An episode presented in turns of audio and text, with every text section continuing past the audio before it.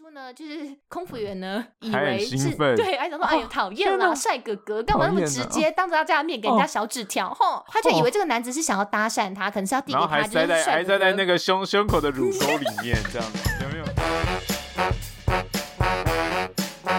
上班这么累，下班喝一杯，欢迎大家收听三十后派对，耶我是西卡，大家好，我是 Ben，呀呼呀呼，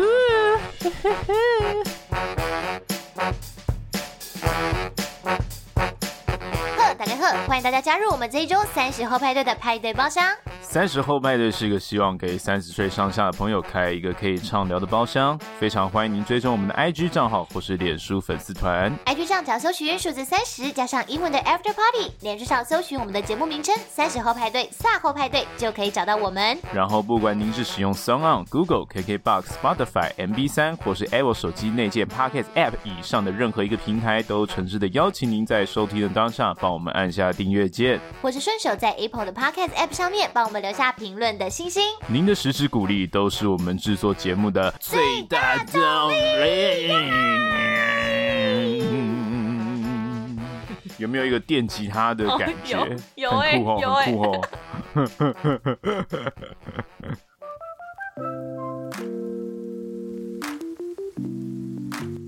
OK，听完我们上一周纯友谊还是纯有余的这个讨论之后呢，相信大家对于心中 Ben 这个人的为人、嗯、好感度应该是有、提提升不少吧？其实大家搞不好 另外一个状况是好感度本来就已经提升到顶了，所以不会再提升了。你知道，就是物极必反，所以现在大家就是就是更是极度的厌恶你而已啊！就是你、欸欸、你懂吗？对，我好像看着说，哎呦笨笨很没错，你因为我那个时候就是放了那个选择的那个问答，然后。问说你大家对于 Ben 这个在床上悟道成佛的过程，大家真的是觉得是纯友谊还是纯友余？然后大家都选纯友余，大概八成的人吧。大家只是想弄我而已吧。反应很热烈耶，你看吧，大家都觉得说 哼，衣冠禽兽，少在那边装客气，好不好？然后应该是李阳吧？哎，还是是尤其啊？不晓得。他就说是不是后面还有一些其他的故事没有说完？没没有了啦。我跟你讲，你这样反差真的是太大，就大家也不是很买单。不过你知道，大家就是听听故事啦，对不对？分享一下我的刺激。可能有一些他没有愿意分享的事情，他也有隐瞒起来。好了，希望大家听完我们上一集的节目，都可以好好的守住我们友情的这一条界限，也能够在爱情里面好好捍卫我们自己跟伴侣得来不易的情感。那我们今天的航空直播间呢，要来改变一个比较全新的一个全新体验。我们呃选择了几则航空界过去发生的一些我们自己很感兴趣的故事，或者是说冷知识这样子，今天要来跟大家一起分享。小知识，嗯，那你知道知识跟那个？小英，我就知道你要讲这个。好，对不起。好，好，我比较喜欢桃矢哎。哦，你喜欢桃矢学长？他哥很帅哎。哦，他哥是桃矢，差点想成李小狼。谁喜欢李小狼啊？就是个毛头小子啊，而且穿那奇怪的道士袍。哈哈。喂，我刚刚明明就是正在为我们这个今天要讲的这个一些航空奇案在铺路，你在那边好，我们再一次铺路。不要，不铺了，不铺了。好了，我们今天就有请我们负责说故事的榴莲哥哥讲故事给我们听吧。榴莲哥哥，今今天的故事时间呢，一开始我们先将我们的镜头转往欧洲好了。大家知道德国有一间相当知名的国家航空公司，它就叫汉莎航空。哦，汉莎航空它的名字，我第一次听到的时候我就觉得非常的浪漫，它叫做 Lufthansa。哦，但是这个 Lufthansa 它的名字的由来其实蛮特别的，对不对？嘿，没错，Lufthansa 的由来呢非常有趣啦。大家如果以前国高中有上有去上过这个。国立编译馆，有去上课的话，没有逃学的话，没有，对，就是他那个历史课本上面，你会讲到一个名词，叫做欧洲在中世纪的时候曾经有一个商业联邦同盟，叫做汉萨同盟哦。然后这个汉萨同盟的这个字呢，就是从那个时候开始的，就一直有人在使用这个汉萨两个字这样子。对，那汉萨这个字的意思呢，嗯、其实就是成堆成块。是是，他在德语当中的原本语里面是这样的意思，所以就是当时大家结盟的时候做的一个叙述词，这样就叙述大家一起、嗯、一起做兄弟啦，对，我们就是一个 group, 结盟啦，对，一个盟会，天地会，对，天地会。然后在就是大那时候大概就是十十二十三世纪的时候，那时候的商人呢，他们就是非常的想要拥有波罗的海跟北海的利益，是。这样。那波罗的海跟北海就是位于德国的北边，嗯，就是欧洲大陆上面跟北欧相邻的那片海，嗯、这边拥有大量的渔获量的资源，嗯，然后还有整个欧洲其实一半的水上贸易交通也都是在那个地方，嗯，所以当时的商人就决定，好，那我们先组成一些小小的同盟，所以一开始都是一些分散的同盟，比如说各个商会他们会结盟啊，说啊我们这样一起搞会把生意搞得比较大，这样子，对，我们要来干大事，对，我们要来干大事。那后来这些商会呢，开始慢慢的串联，因为在商会串联的时候遇到了第一次的外部势力，哦，就是来自丹麦跟瑞典的商会，因为他们在还控制着这个北海跟波罗的海还是拥有庞大的势力，嗯嗯，所以呢，在欧洲本土的这些商会就打破了国家的疆域，哦，有没有？这就是当时第一次这种 WTO 的雏形啊，好不好？世界贸易组织啊，就是好，那我们就不要分国家，我们就以商业为考量，对，大家就是哎、欸，德国的、普鲁士的、跟法国的、跟伦敦的，然后跟旁边波兰的，在北边的这些港口的重要城市都结盟，然后结盟之后，他们就说好，那我们如果想要控制这个海权，我们要发展军力，对，有没有？所以他们就就是开始拥兵自重这样子，对，开始拥兵自重，其实就有点像是那个荷兰的那个西印度公司啊，嗯，对对对，嗯、就原本其实他们只是很单纯的就是一个经济的同盟，就慢慢的因为要去巩固自己的商业利益，就演化成了这样的经济、政治以及军事的同盟这样子。对，但他们还是没有形成一个国家，他们就是一个同盟会，嗯、对，就是有共同利益，就只是为了商业利益而暂时有一些小商会的一个一个 group 的一个集合而已，没有，但大家还是各自为政这样子。对，okay, 然后最后当然很成功的统治了北海，嗯、就是他们也成功的把这个、哦、有一统天下这样子对，对，他们成功的把斯德哥尔摩也拿下来，就把丹麦跟这个挪威都成为他们的麾下，所以最后只能他们就是从西边从控制了整个欧洲西部以及北部的这些沿海城市的商业利益。对，嗯、最酷的是他还有大量的拥兵自重，所以当时他还蛮猛的，完全就是北霸天就是汉萨同盟，南霸天就是那个意大利米兰那不勒斯那边的海港，因为控制整个地中海，所以就是北海之王就汉萨，南海之王就是意大利，是有没有？很？因为那个时候查了一下，就是汉萨他这个同盟的力量真的还蛮坚实的耶，就是很多城市是为了要获得商业利益以及这个安全保障的考量之下，就会陆陆续续的就前仆后继的去加入这个同盟，因为他加入这个汉萨同盟之后，就可以受到一定程度的保护，不仅仅只是刚刚讲的那个军事的力量，因为其实在军事力量之前，这个商业力量的蓬勃就是在于说，比如说他们这个商业之间的诉讼，他们是不受当时封建法庭的管辖的。嘿，对，他没有治外法权的感觉。对对对对对，我就觉得哇塞，这个也太酷了吧！然后如果你今天是逮捕了同盟的成员，或者是你对于同盟失信，甚至是有一些城市有没有，比如说你从汉萨同盟的商人那边偷来的东西，在我的城市卖的话，你这个城市也会受到严格的这种商业的那个贸易抵制，你的信誉就会受到破损。对，所以其实他这个在利益垄断上做的很彻底的组织，那也因为它越来越庞大，然后越来越有规模，甚至他们就可以从一些原物料的生产地运物美价廉的东西到其他没有这个的城市去贩卖，所以中间这个利润差其实真的很可观，就是垄断资源的一条龙市场啊。没错，所以他们的资金真的是很迅速的在累积，甚至有很多国王还要跟他们借钱。对对对对对，哇塞，真的超。所以你看很多那个 欧洲的一些奇幻小说都会有一种组织叫做什么金库组织啊，或者什么专门借钱的什么组织啊。Oh. 就像你如果看《Game of Thrones》，就是那个《冰与火之歌》的话，有一个叫铁金库的组织，这些都是参照汉萨同盟当时这个历史的这个商业集团。Oh, 对对对对对，有战争的这种军火贩售的过程，背后一定要很强大的经验。没错，而且它其实，在十四世纪的晚期到十五世纪的这个早期，它是达到了一个非常鼎盛的时候。欸、对，那个时候一度有大概有到一百一百六十个左右的城市，对不对？都有加入这个汉萨。然后每年都会去德国开会，嗯、然后一直延续这个。其实这个很猛，它延续了四百年呢。四百年其实我觉得很惊人呢，就是你一个盟邦可以连续四百年，一个没有正式律法规范的团体竟然可以这样子。当然，他后面的几年随着他势力渐渐的削弱，所以可能没有这么频繁的在开会了。可能原本是一年一次，但渐渐可能就是五年一次、七年一次，渐渐的就越来越少次的开会这样子。对，但是运作上还是蛮蛮有规模的一个组织。对，那最后呢，因为是随着英国啊、俄国，甚至是像荷兰等国他们的工商业的发展，还有这个新航路的开辟之后呢，他们的势力就渐渐的式微了这样子。最后就是在大概一六六九年的时候就给它解体。嘿，没错。那话说回来，我们这个德国的国家航空公司，我们刚刚有提到的汉莎航空，我们刚刚有讲说它的名字其实真的，对，它的名字其实很特别，很好听，因为它的这个 Luft，它前面这个 L U F T 这四个字在德文当中的意思其实就是空中。空中。然后它后面的这个汉萨，就是我们刚刚讲了这么多的这个汉萨同盟的这个汉萨的字的这个来由，就是空中结盟的意思。对，所以这个卢芬萨名字很霸气耶，就是那种空中商业霸主的感觉，有没有？取出来这个名字就响当当哎，就是 他有贯彻一个由古至今的精神啦。对，就这个名称一取进来，就是哎呦，很有 feel 哎，这个也是有 是有历史跟精神存在的。嗯，嗯，嗯，没错。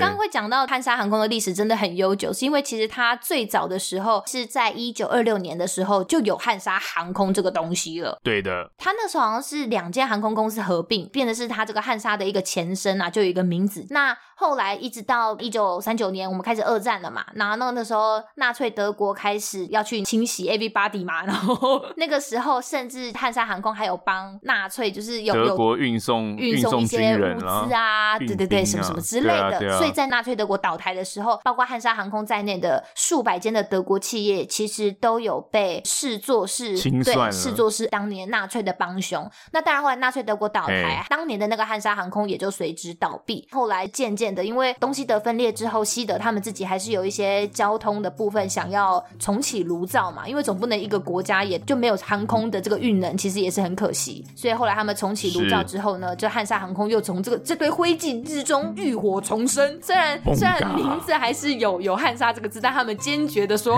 哦，没有没有没有，我们这个跟之前那个完全不不是同一个了啦，只是名字名字刚好长得有点像，听起来很像，就是名称跟标志是一样的，但是号称里面已经大换血了。”所以现在我们看到的汉莎航空，它的成立时间是一九五五年。没错，Lufthansa 在二战后一九五五年重新开张，就变成现在的 Lufthansa，然后成为了欧洲最大的航空公司。对，它算是世界第四大的航空公司，然后也是现在欧洲最大的一个。然后甚至是它也曾经帮中国，就当时的国民党政府开辟航空公司。那甚至现在在台湾的几家航空公司也是寻求德航。他们的一些教材来帮助我们提升我们的技能。没错，没错。对，因为呃，就就以我们公司而言，我们公司的比如说像紧急逃生的程序这个部分，其实有蛮大的受益是来自于 Lufthansa 他们给我们的一些很多的帮忙，然后建立了一套比较完整的这样的紧急逃生的程序。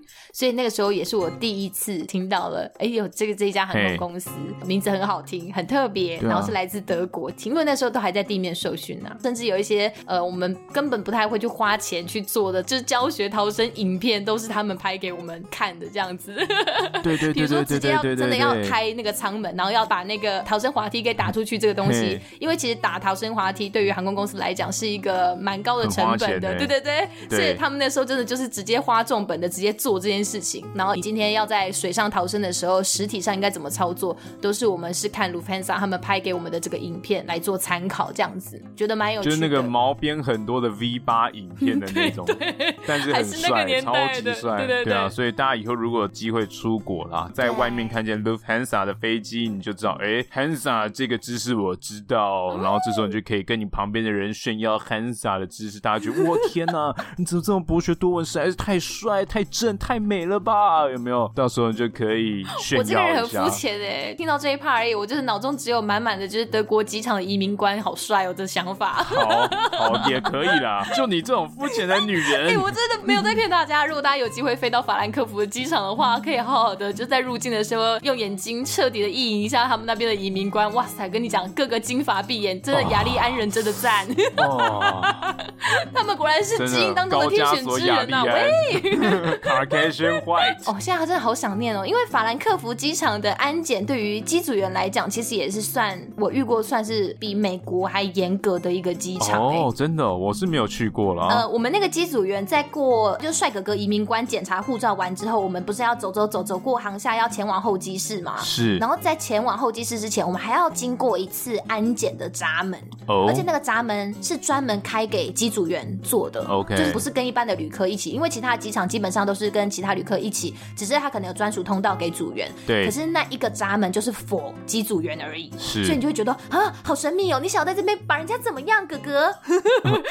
好好没有，对不起。姐姐，就是、快点把我怎么样？哦、对，因为那个闸门里面大概就是会有两三位德国的官员吧，就在那边做那种机组员的随身的行李检查。OK。然后当大家都到那边的时候，就会开始排队。接着呢，他就会像选妃一样的随机挑几位组员出来。嗯、然后你被挑中的话，你就要开始宽衣。你被临幸了。就啊，皇上 没有。就你被跳中的话，你就要是就是脱掉，就是你制服外面的那个背心跟外套。OK，脱掉外套而已啦。我还以为对，还还是有穿衣服啦，还是有穿衣服啦。对，你有剩下里面一件比较就是贴身的小洋装这样子，然后你也要脱掉鞋子，你就是瞬间打回原形这样子，就很没有气势，就觉得啊，好尴尬，好赤裸，讨厌。你知道脱掉鞋子很没气势，是因为增高鞋垫垫的很多，就是高跟鞋啊，高跟鞋再加增高鞋垫。对，因为你知道那个洋装很吃比例，你没有那个高跟鞋那个垫上去那几公分，看起来就是矮不拉几，而且你知道人家外国人呐、啊、就很高啊，当然他们也不会真的那么过分，就是请就帅哥哥来摸我啦。虽然我内心很渴望，但是人家也不会这样子，就是他们会请女生的安检官员在那边，请生理女性的安检官员，是是是是是，然后就开始认真的会去摸你的身体哦。OK，比如说去摸摸你的胸前啊，他怕那个地方有空隙，就是 可能有人垫很多水饺垫，这也会被摸出来。他会真的挖进去摸吗？他会挖进去摸吗？他在外面摸啦，因为我们那个、哦、我们的制服是，我想说挖进去摸也太怎么摸太坏了吧？这个 OK OK 哎.没有，可是我之前应该是在印尼哦，然后我有穿小背心，然后那个安检官是真的把两只手从我那个小背心里面从下往上摸，就是我想哦喂喂干嘛干嘛了？好害羞了，好害羞。哎，对，就是有这种的，反正就是碰触到你的身体这样子。对，那、嗯、那另外不用脱衣服的组员的话，会排另外一排，然后他们会用一个很特殊的试纸，那个试纸会固定在一个神奇的黑色棒棒上面，然后他们会用那个黑色的棒棒叫你伸出手来，碰你的脸。啊，没有没有碰我的脸，他就是、哦、没有用黑色棒棒碰脸，叫你伸出手来，他们会沾你的手心手背，然后你肩包的那个提带的表面啊，还有你心里的提把跟拉链的部分，还有你的鞋子的鞋面，它那个试纸呢，就是要去侦测你有没有爆裂物的粉末哦，对对对，他后来就会把那个试纸放进一个机器里面去检测这样子，所以就是还蛮那个过程还蛮紧张的，虽然只有几秒钟，但就觉得完了，如果呃我不小心沾到了什么，或者是没有通过这个检测的话，你就要真正见识到德国人的厉害了。对对对，就是要经过这样子的安检，就觉得哦，好严谨哦，很不错。好，那我们接下来分享我们的下一则奇闻。下一则，下一则奇闻是什么呢？这个新闻大家可能就比较有印象了。因为这不是发生在十一、十二世纪这么久远的故事，它大概发生在一年多前，然后大概快两年前的时间，哦，而且这个事件呢就发生在台湾。哦。二零一九年十一月二号的时候，发生了华航的这个班号洞二八从台北飞往博流的班机。哦，是一台七三八小飞机啦，是是是小飞机，它在大概下午两点多要准备起飞的时候呢，突然有一名外籍。男子他就这样子突然从草丛中冒出来，然后跑跑跑，他就跑进了飞机的滑行道，然后他竟然就接近了华航班机的起落架上面。嘿，很猛，超可怕！就是因为那个地方其实基本上不太会有人看得到，没错。只是幸好幸好，我觉得他就是千算万算少算了一步，因为后面其实有跟着另外一台飞机，那一台飞机是韩亚航的，对对对。那韩亚航的机长看到，哎，怎么机场上突然跑出了一个不相干的人，而且他接近了华航这架班机的起落架上，因为起落架收进去了，他等于说他就到了一个很神秘的一个空间里面。他会在起落架轮舱里面，对，那个轮舱是有办法通到客舱的。吗？没有办法，但是那个轮舱它不像客舱有加压或是有温度控制，没错。所以在高空飞行的时候，你应该会承受很大的肉体痛苦，因为压力的变换，再加上很冷哎，它其实会死掉的耶。其实很多人就是这样靠飞机偷渡，最后失败都是因为失温或是晕倒在那个轮舱的空间里这样子，或是晕倒，然后轮舱打开之后，它从上面掉下来。天哪！因为要飞去帛琉，其实飞蛮久的耶，他怎么会受得了啊？他要不也挑一个去香港？喂，我也不是啦，开始在帮大家分析要去哪一家，不是不是不是这样子。嘿，总之呢，后来那个韩亚航的机长就发现之后，立即通报塔台，然后才让航警就是把这个人给逮捕了，然后把他带回去盘问之后呢，哇，这个男子真的是奇了耶！哎，这，这个男的不是台湾人呢，对，对对，这个男的他是什么人？他是个他到底是不是俄罗斯人啊？俄罗斯人。其实我连他是不是俄罗斯人，我也都是保持着一个很存疑的状态。对，因为在逮捕他之后，听说跟他用俄文跟英语跟他沟通，但他都没有说话，他就是什么话也不说。他们会先就是用俄罗斯文跟英文跟他沟通，是因为他那时候盘查只查到了一本俄罗斯文的书，以及两只打火机，还有一件反光背心，就这样。所以他们可能第一时间直觉就想说，哦，那他会不会是俄罗斯人？但是他就是从头到尾装聋作哑，对，就一开始人家可能真的以为他是聋哑人士啦，但后来就发现，嗯，应该不是，因为移民署好像还有安排一个精通国际手语的队员到现场跟他沟通。反正后来就发现他对于手语也也看不懂，就初步排除他是一个聋哑人士，他就是单纯的不做任何的回应就对了。他后来就是依航空法跟公共危险罪，就这样子将他送办了。对，然后就没有下文了，就没有下文了，就再也没有跟这个跟进的任何新闻了。啊、所以大家就有开始在想一些有的没有的事情，像这些阴谋论，比如说，哎呦，这个俄罗斯人冒这么大的危险，想要从台湾逃到别的地方，会不会就是因为他藏着什么别的国家的秘密？他搞不好是一个特殊任务的男人，嗯嗯嗯、然后会就是想要冒险走这种轮舱门，想要偷渡到别的地方嘛？这第一点。那在第二点就是可疑的地方在于说，英文跟俄文还有手语的沟通的。情况之下，他一句话都没说。嗯，他没有打算要就是请律师，或是说哦，我是哪一个国家的人，他没有打算开口跟人交流。嗯，对对对对对对，所以这个就更可疑了。超可疑。那再就是俄罗斯这个国家，以台湾来说，对俄罗斯的了解是相对于其他的欧亚的国家来说，算是相对来说比较少的。没错没错。所以你会想说，哎，怎么会有一个俄罗斯人想要来台湾偷渡踏舞？所以在这些许多的可能性的猜想之下，大家都觉得，哎。干他搞不好有可能会是一个什么俄罗斯特务啊，在别的国家挖到了一个全新的秘密啊，然后就在偷偷跑跑来这边，然后再然后我没有想到说台湾其实那时候还没有进入那个国际刑警组织啊，因为台湾在于对于国际社会来说什么都没有，所以我们也不能把他遣返，嗯嗯嗯，对，也不能移送或遣返等等之类的，所以众说纷纭。所以反而他选择台湾被抓起来是他故意的喽，因为我真的觉得如果他真的是一个特务的话，这个方式也太拙劣了吧。啊，就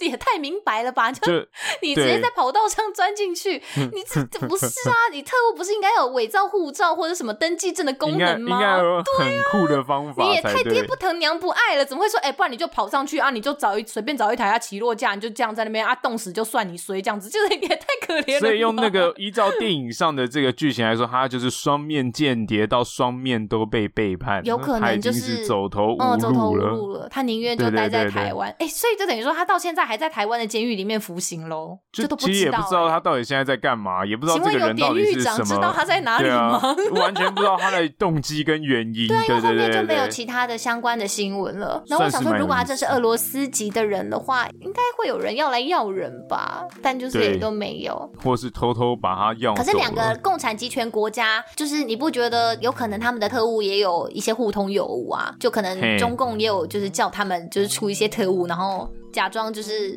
善良的白人男子，然后来台湾，然后做一些什么？哦，之其实之前都有啊。是是？之前的新闻是说，他们现在如果使用这种，就是在国外当成卧底的情报人员的话，通常他们会用别的国家的人，不一定会用本国人啦。嗯、这样直接被抓到的时候，也不会说，哎、欸，对啊，就是你们中国派来的，或者是哎、欸，就是你们俄罗斯派来的，这样子。这样比较好，就来一个抵死不认就对了。对对对对对。嗯。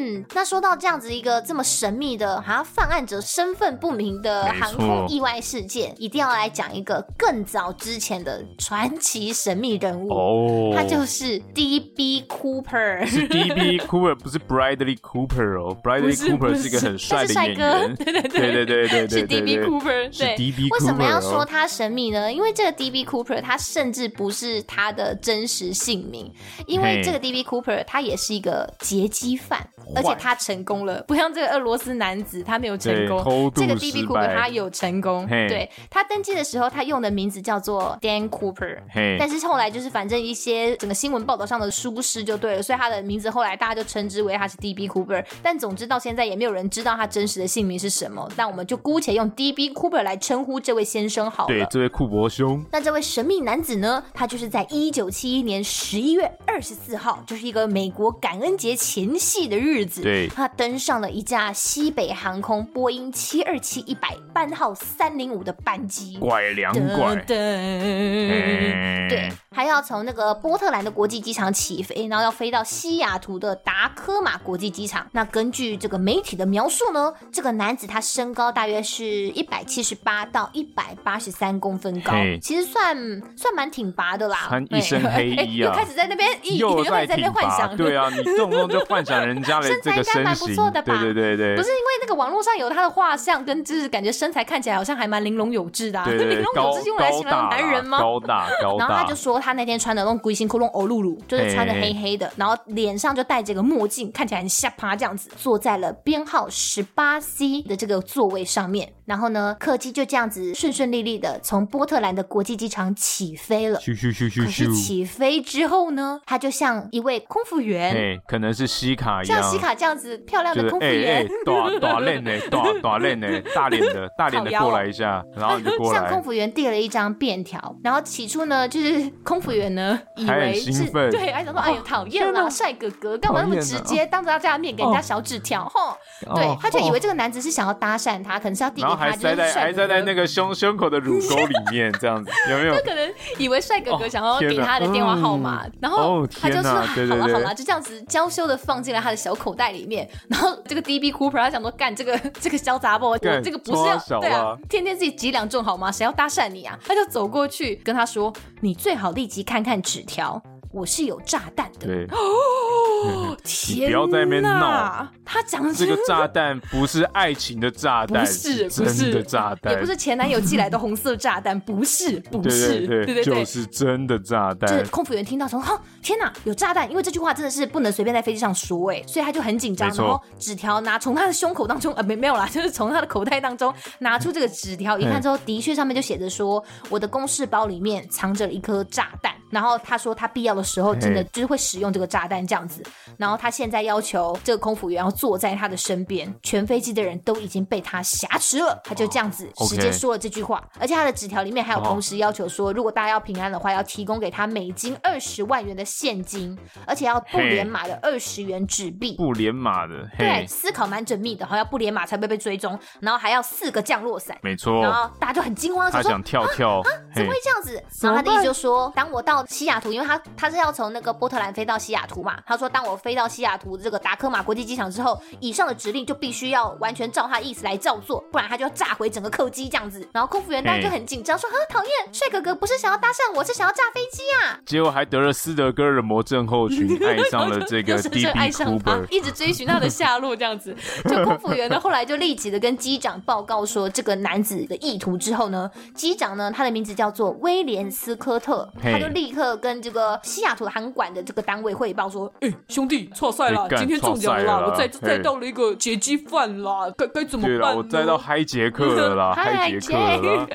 这 事态因为很严重，所以连管员他也也不敢轻忽，因为毕竟今天人家已经是炸弹威胁了嘛，而且飞机上是有很多的乘客的，所以连管员就立刻来联络 FBI 来接手。然后呢，FBI 呢后来又找来了整个西北航空的总裁哦，那后来呢，总裁就评估了一下，毕竟那个年代是一九七一年的这个时时候，所以呢，总裁想说，哎呀哎呀，大家就是呃呃萍水相逢，呃有事慢慢说，呃您您不要生气，不要动怒。对，先回顾一下一九七一年那个时空背景，因为还是在一个这个世界还是处于一个非常混乱的状态。嗯、那劫机事件在那个年代其实是频繁的，非常频繁的发生。对对对，嗯、然后也常常会有这个很多这个劫机或是挟持人质的事情，一直造成人员生命安全的损伤。那个年代的这个新闻是出现的层出不穷啊，嗯、所以在那个时空背景之下，这个西北航空的总裁可能他会想要先去满足歹徒的需求。对，那个总裁呢就跟这个威廉机长说：“好，那我们就跟他合作，我们就答应他的要求，不然可能就会招致很严重的伤亡这样子。而且其实说实在，我一直在想，哎，就是他只要求二十万美金，不觉得有点少吗？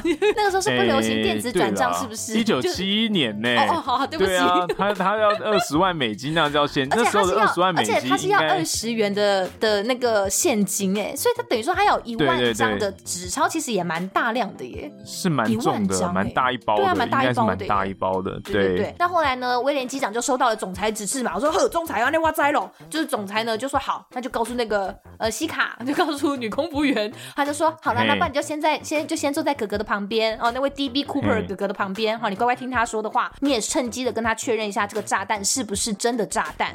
然后呢，为了要让就是取信于机组员 DB Cooper，他甚至也开了这个箱子，就让机组员看一下，说他是真的有带炸弹上来，看一下我的箱箱里面有什么，有一些蛋蛋，对，箱箱里面有蛋蛋，对对对对对，就是真的有一些那种什么红色桶状物啊，然后什么大电池，然后有一堆有的没有的电线，有没有？就电视上演的那样子，你就觉得天哪，这就是炸弹啊！不然还有什么别的可能性吗？所以空服员就真的相信说，嗯，他真的有带炸弹。所以呢，空服员就立刻通知威廉机长说，好，他真的有带炸弹，所以我们就是要降落在西雅图这个机场，以及准备给他他要求的那些东西，这样子。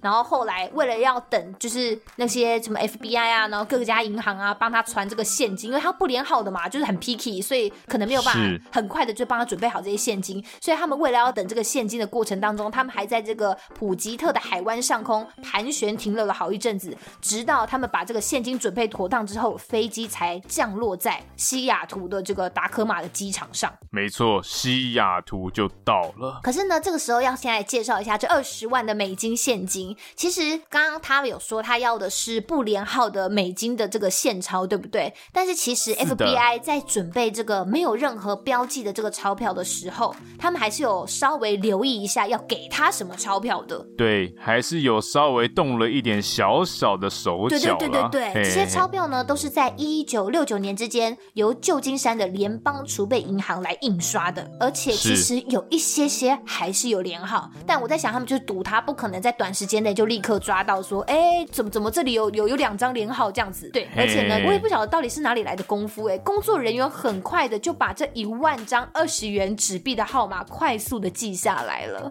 为什么会知道他们有记下呢？等一下后面会提到。那总之呢，就是当现金跟他说的那个四个降落伞准备好之后呢，飞机就降落在西雅图的机场了嘛。然后 Cooper 就说：“好，那我收到了。”所以他也守信的释放了机上的所有的乘客。可是呢，他只放了其中几名机组人员，他并没有把所有的人。当西卡美眉大脸的想要离开的时候，哥哥就一把抓住了我，然后将我这样旋转的揉进了他的怀口中。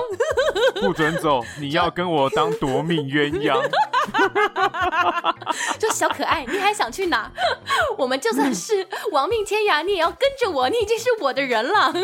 这个可可能吧？脑洞大开，靠腰。没有呢。总之，当所有的机组员都想要趁隙就是逃脱，哎呦，就好好可怕，好可怕！我要离开他的时候呢，他就他又大喝了一声说：“哎，等等，不可以所有的机组员都离开。”所以呢，他又命令了威廉机长跟其他的几个人哦，又又开着飞机把他载往了墨西哥。然后因为没办法嘛，因为他他现在就是有炸弹啊，他又不晓得炸弹的威力到底有多大，所以大家也不敢轻举妄动，就只能乖乖听他的话。然后当客机飞往墨西哥的上空，大概是在华盛顿州上空，大概是一千五百公尺这个高处的时候呢，飞机突然遭遇了强烈的暴风雨。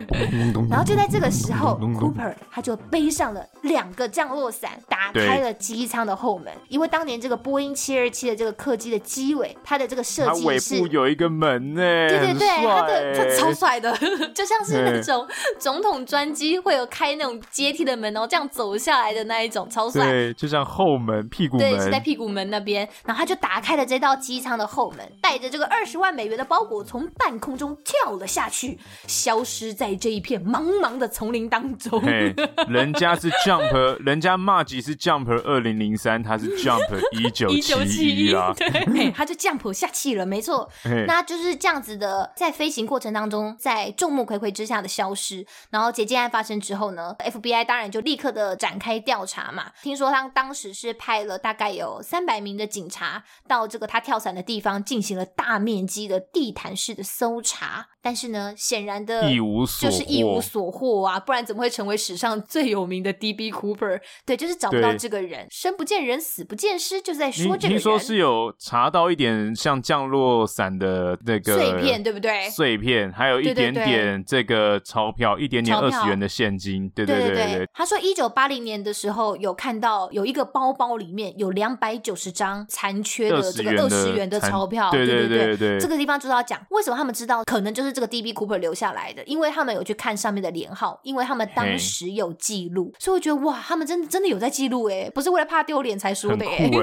他们就说哎，这个钞票是当年的那个钞票，而且隔多久？隔了九年，他们还能够翻出来说，哦，这堆钞票有可能就是当时 DB Cooper 带着的那一堆钞票当中的其中的一部分。然后后来我听说还有一个模仿犯也做了好像一样的事情，嗯、但他被抓了哦，他就是一个越战老兵，然后他好像也是劫了钱，我忘记他是怎么做。嗯反正他也是，就是跳伞，但他跳伞之后很快就被抓到了。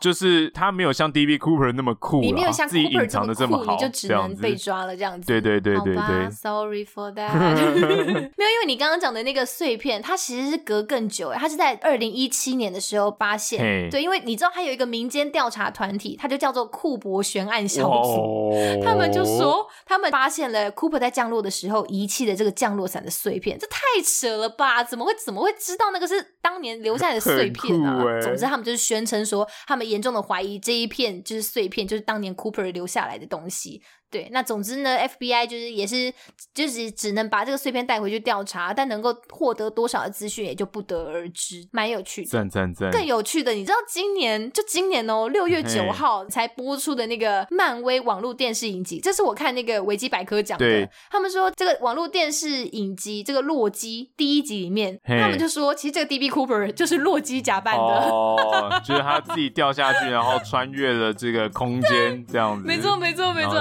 说为什么大家会找不到？就是因为他其实是洛基啦，对，他在跳下飞机的那一刻，他就你知道什么进入什么彩虹桥哦，然后就传送到了 somewhere 这样子。就像好小，就像你有时候家里就会有一个突然找不到的东西，你明明记得哎，他就放在这里啊，但为什么就一直找不到？怎么可能不见？他就是跳进了空间的裂缝，所以你找不到。我跟你讲，所有女生的包包里面也都有一道彩虹桥，所以这不是什么了不起的事情，我们就放过 DB Cooper 吧。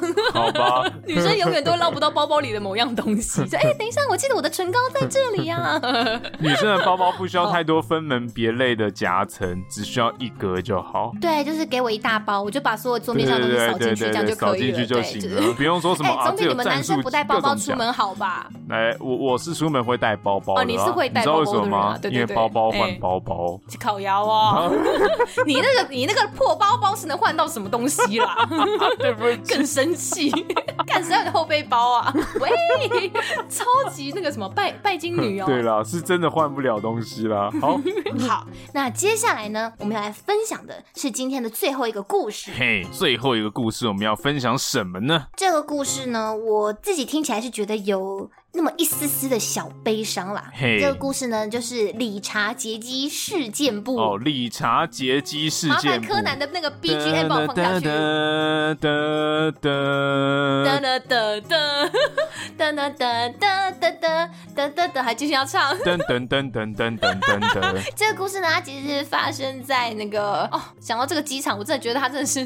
大家还记得刚刚 DB Cooper 吗？他刚刚就从波特兰飞到西雅图的达科马机场，对不对？这个故事。同样也是发生在这个美国西雅图达科马国际机场。西雅图国际机场是有什么问题？这个安检这方面是不是应该要加强一下？没有没有没有，他刚刚那个是在波特兰那边放了一个坏人上飞机啦，对对，是波特兰兰的错，是波特兰的错。总之呢，我必须说，西雅图国际机场真是多灾多难。好，这个呢，故事是发生在二零一八年的八月十号，其实离现在也蛮近的，这个大概是三年前而已，也都是近期的故事啦。没错，当年有一名二十九岁的男性地勤员工，他叫做理查罗素。啊，这个理查呢，他在当天晚间时间大概七点多的时候，他利用了拖车将飞机推出了维修区之后，再爬进去驾驶舱，将飞机开进了跑道。哦，那根据警方的调查报告里面显示，这个理查他是一名二十九岁的白人男性啊，他是已婚，那也曾经跟妻子经营过一家面包店。他那时候以他也曾经经营过自己的部落格啦，嗯、他有自己经营自己的 blog，那、嗯、在 blog 上。上面也曾经表示说：“哎，我很喜欢我自己的工作啊，然后这工作很棒，可以经常跟我的妻子一起到各个地方去旅行等等之类的。”所以可以看得出来，他的私生活是感觉感觉上是相当美满的，感觉还蛮丰富的这样子。所以当大家知道说他做出这样的事情的时候，很多他的主管都说，他们觉得理查完全不像是会做出这样子的人啊。虽然他偶尔有一点点安静，可是基本上他还是个蛮讨人喜欢的孩子。毕竟他才二十九岁嘛，对，所以其实真的蛮年轻的。那这个理查，他刚刚我们刚刚有说他是地勤员工嘛，他是任职在阿拉斯加航空旗下的这个。地平线航空。里面的员工，是那根据这个航空公司的高层人员的说法，就说理查他是大概从二零一五年的时候就开始在这一间地平线航空公司里面任职。那他主要是负责这个行李托运，所以呢，他相对来讲也非常的呃熟悉要怎么来移动停机坪上的飞机。是他也拥有可以进入飞机的安全的许可证。所以呢，其实当年这个机场航空的营运总监，其实他也表示说，理查在真正的把飞机就开进跑道，然后甚至顺利起飞之前，基本上他是没有违反安全规则的，也就是说，他其实是合法进入这一架飞机的。是。那我们接下来就来试图还原一下当天的概况好了，到底为什么理查想要这样子的劫走了一架飞机呢？那以下我们在讲这个过程当中，我们会穿插一下当天理查跟塔台人员对话记录的音档片段。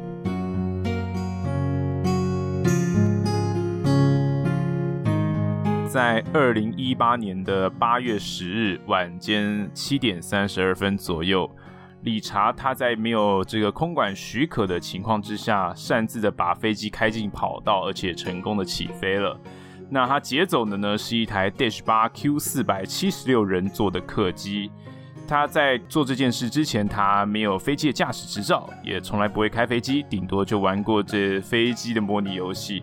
所以理查他做这件事情的动机是什么？他到底要把飞机开去哪里？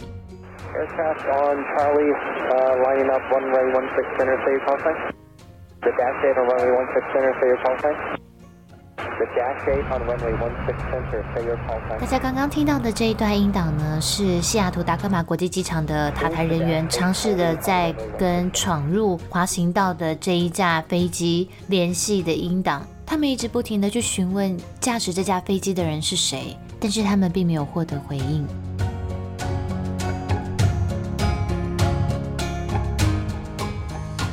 理查这样的行为，其实大家都知道是具有非常非常高的危险性的。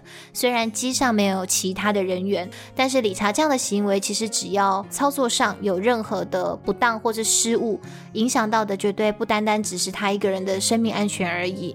虽然他其实也有重复的表示，他并没有想给任何人带来麻烦。I, uh, hold on. Shoot, man, I'm sorry about this. I hope this doesn't ruin your day.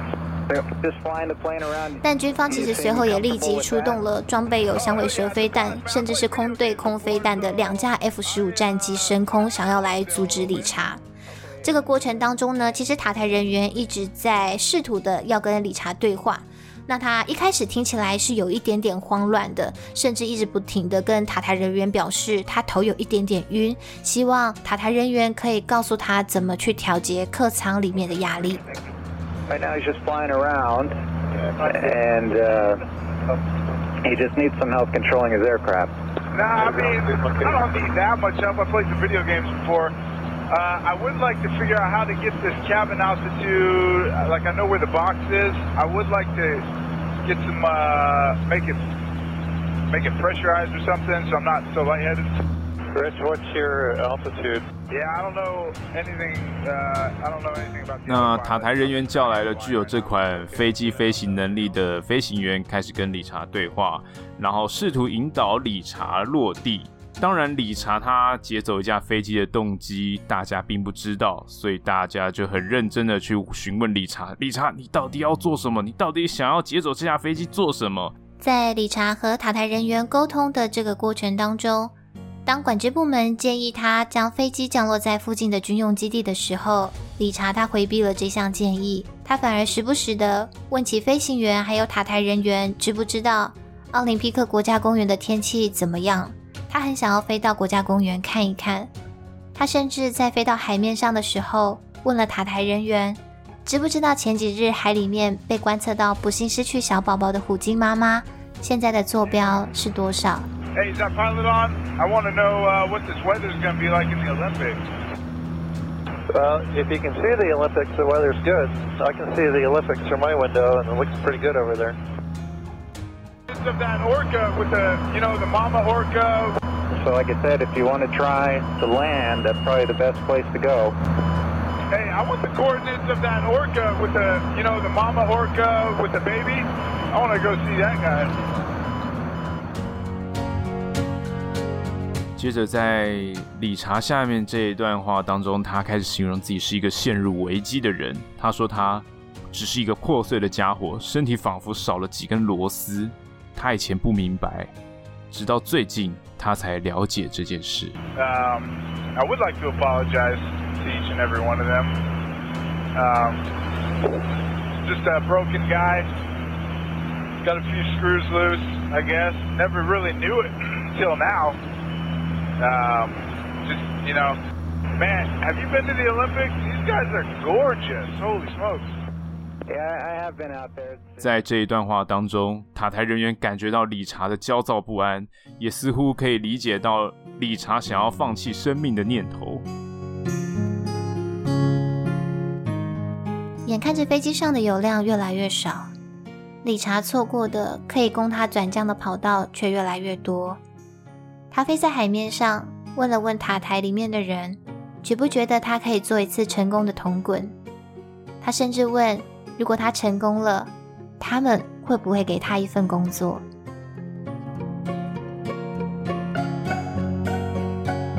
铜滚其实是一项非常危险的飞行特技，也是战斗机在飞行的时候的空战动作之一。它是将机手往上拉抬，让整架飞机做一个翻跟斗的飞行动作。基本上，民用客机很难承受这样的操作，更何况理查在今天以前，他只有玩过模拟飞行游戏，并没有任何实际操作的经验。但是理查知道他的油量不多了，他想孤注一掷。面对 F 十五的战绩一路紧跟。理查最后竟然成功的在普吉特海湾空中用一架民用客机做了一套铜滚的飞行特技，甚至距离水面只有一百尺的距离下，成功的将飞机的机头拉了起来。不过没有多久，这架被理查劫持的 Q 四百飞机，最终在当地时间的晚间八点四十三分。坠毁在华盛顿州只有十七人居住的科顿岛上，引发森林大火，但所幸没有任何居民因此造成伤亡。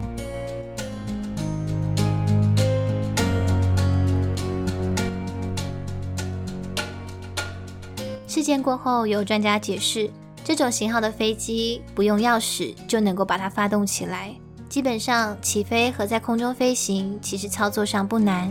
需要技术的是降落，可是其实理查从一开始他就没有想过要降落。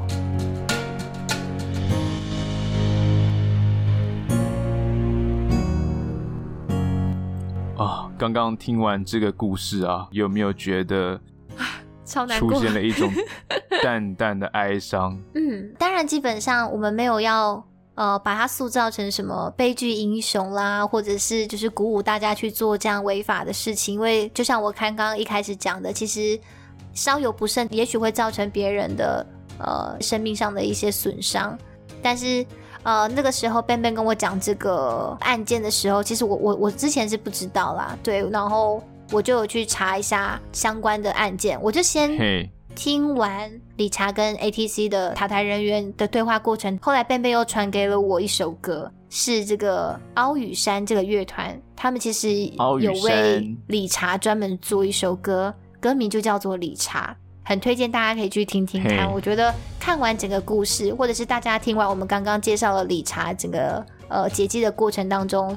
呃，如果他也有触动到你一些什么的话，很很推荐大家可以去听一下这首歌。我觉得，嗯，听完故事再去回首听这首歌，感觉其实是差蛮多的。是，嗯、那其实我自己对于这个故事的想法是觉得，可能大家或多或少都会有一些这种可能怀才不遇的痛苦啦。是。那理查的故事听完是悲伤的，不管是他做出劫机的这件事情也好，嗯，甚至是他对于自己的人生状态的反思也好，这是个悲伤的故事。但他同时也照应了出我们每个人都有的样子。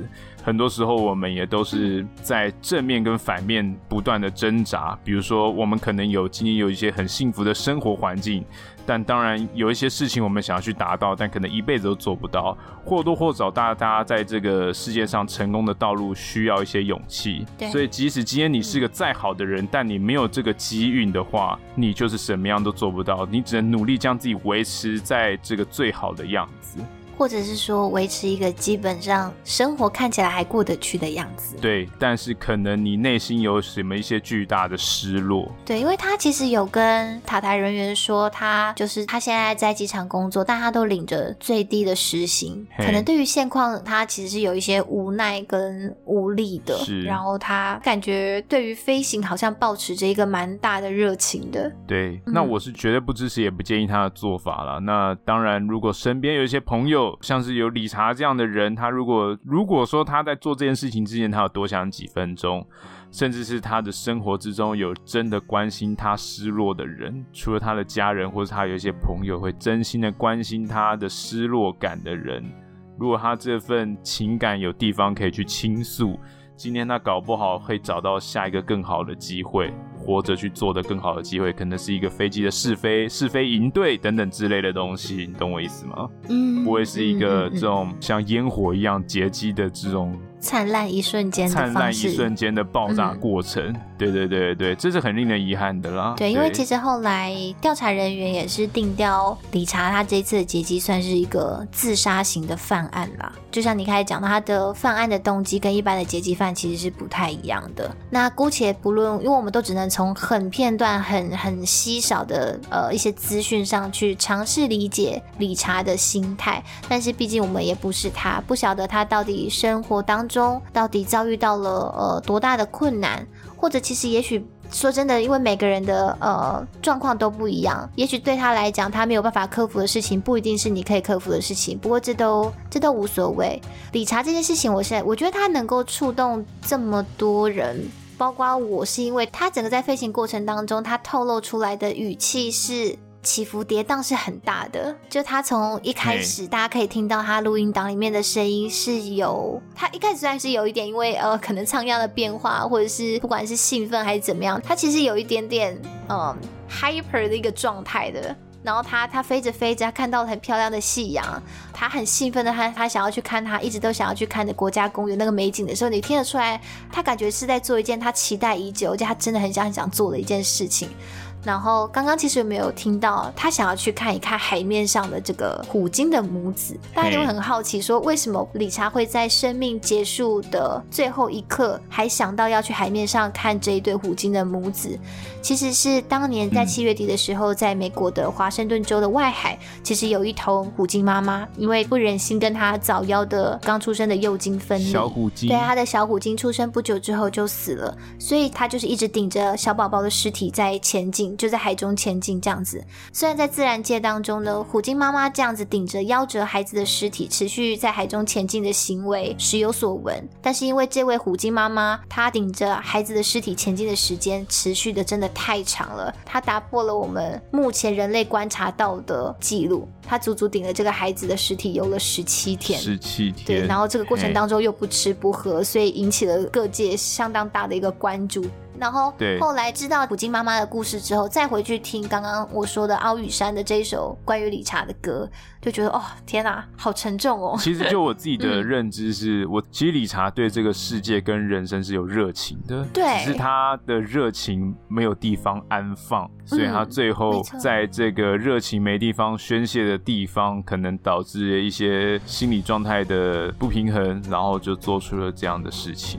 当然，希望大家能够用更健康的管道去挥发这些事情，在这些不做傻事的未来，当然也会有机会去一展。你的长才，当然他不一定可能是哦，我真的就是梦想实现了，但至少你能够实现一部分的梦想。我相信背后的原因可能还很复杂啦，对啊，是是是，所以也许不单单只是这些，但就是就像你讲的，不鼓励大家做出这样违法的行为，也希望大家都可以好好的关怀自己，也重视自己身边的亲朋好友的身体以及心理健康。哎，对啊，尤其这个机组员的心理健康也是很重要。因为这件事情之后，就是也引起了广泛的讨论，说，哎，航空业员工。的这个健康审查的这个制度，是不是应该要做一些什么样的调整？然后甚至是可能有一些航空公司只会对于飞行员有比较定期而且严格的健康检查，而且对于心理状态的评估，你也很难去要求。然后这个要求之后的成效又是如何？因为大家都很怕会丢了工作嘛。你如果真的有一些心理上的，比如说这是最简单一些睡眠障碍啊，或者是一些身心的状况，你真的敢表现出来？让身心科的专业的医师知道吗？我不太确定了，我不知道。对，就是对对对对，这这其实这其实是很难说的嘛。尤其是像航空公司的其他的单位的人受检的次数，以美国来讲，是不是次数又更少，或者是品质的程度也有不太一样？就也是大家一直有在广泛讨论的部分。好啦。那以上呢，就是我们今天航空直播间的算是航空奇案，以及一些小小冷知识以及故事的分享。那希望大家都还喜欢我们今天的讨论。那非常欢迎大家到我们的 IG 账号或者是脸书粉丝团，跟我们分享你对于这一集节目的想法，或是分享给你身边也对于这些故事很有感觉或者是感兴趣的朋友。那也真的邀请您在听完节目的当下，顺手帮我们按下订阅，或者在 Apple 的 Podcast App 上面帮我们留下评论的星星。我们下个礼拜天见喽，拜拜。理查，理查，后来每个人都说你呀，你呀，不像是会做坏事的那种人啊。